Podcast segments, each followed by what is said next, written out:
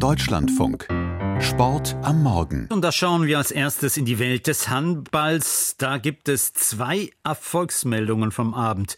Jessica Sturmberg, welche beiden sind das? Ja, es gibt einen deutlichen und einen knappen Sieg aus deutscher Sicht im internationalen Handball. Und dann fangen wir mal mit dem deutlichen an. Die deutsche Handballnationalmannschaft der Frauen hat 40 zu 18 gegen Außenseiter Slowakei gewonnen. Und zwar im zweiten Gruppenspiel für die Qualifikation zur Europameisterschaft am Ende des Jahres. Die findet in Ungarn, Österreich und der Schweiz statt. Nächste Woche ist das Rückspiel und wenn auch das gewonnen wird, ist das EM-Ticket vorzeitig gelöst und das gibt dann sicherlich auch viel Selbstbewusstsein für das Olympia-Qualifikationsturnier, das dann im April ansteht. Jetzt kommen wir zu dem knappen Sieg. Der war in der Handball Champions League der Männer. Da hatte der SC Magdeburg den FC Barcelona zu Gast.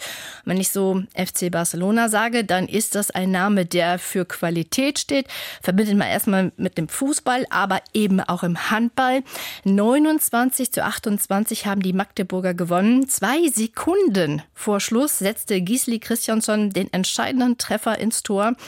Dazu brauchte es wirklich Nervenstärke. Die hat der Isländer, der im Januar ja in seiner Heimat zum Sportler des Jahres gekürt worden war und macht damit sein ganzes Team, die rund 6600 Fans in der vollen Halle und Trainer Bernhard Wiegert glücklich. Das ist das, was die ganze Mannschaft jetzt wahrscheinlich sagt. Das Vertrauen in ihre Qualität und den Glauben, das irgendwie noch zu schaffen, der war ja zum Schluss vielleicht alles entscheidend. Ich glaube schon, dass so Handball Europa, Handball Deutschland extrem gute Werbung war. Und wenn ich die glücklichen Gesichter draußen in der GTK Arena sehe, dann ist mir das auch sehr, sehr viel wert. Und wenn der SC Magdeburg nächste Woche bei Telekom Westbrem mindestens einen Punkt holt, dann ist die Mannschaft auch direkt für das Viertelfinale in der Champions League qualifiziert. Kommen wir vom Handball zur Formel 1 und dem Auftakt zur neuen Saison an diesem Wochenende. Die beginnt anders als gewohnt schon am Samstag. Warum? Ja, das hängt mit dem Ramadan zusammen. Der beginnt nächste Woche Sonntagabend. Deswegen ist das Rennen in Saudi-Arabien kommende Woche bereits auf den Samstag terminiert worden. Und weil mindestens eine Woche zwischen zwei Rennen liegen muss, ist das erste Rennen in Bahrain auch schon am Samstag. Heute ist das Qualifying. Insgesamt gibt es in dieser Saison 24 Rennen, so viele wie bisher noch nie. Eine ganz lange Saison wird das also, neun Monate vom Beginn bis zum Ende.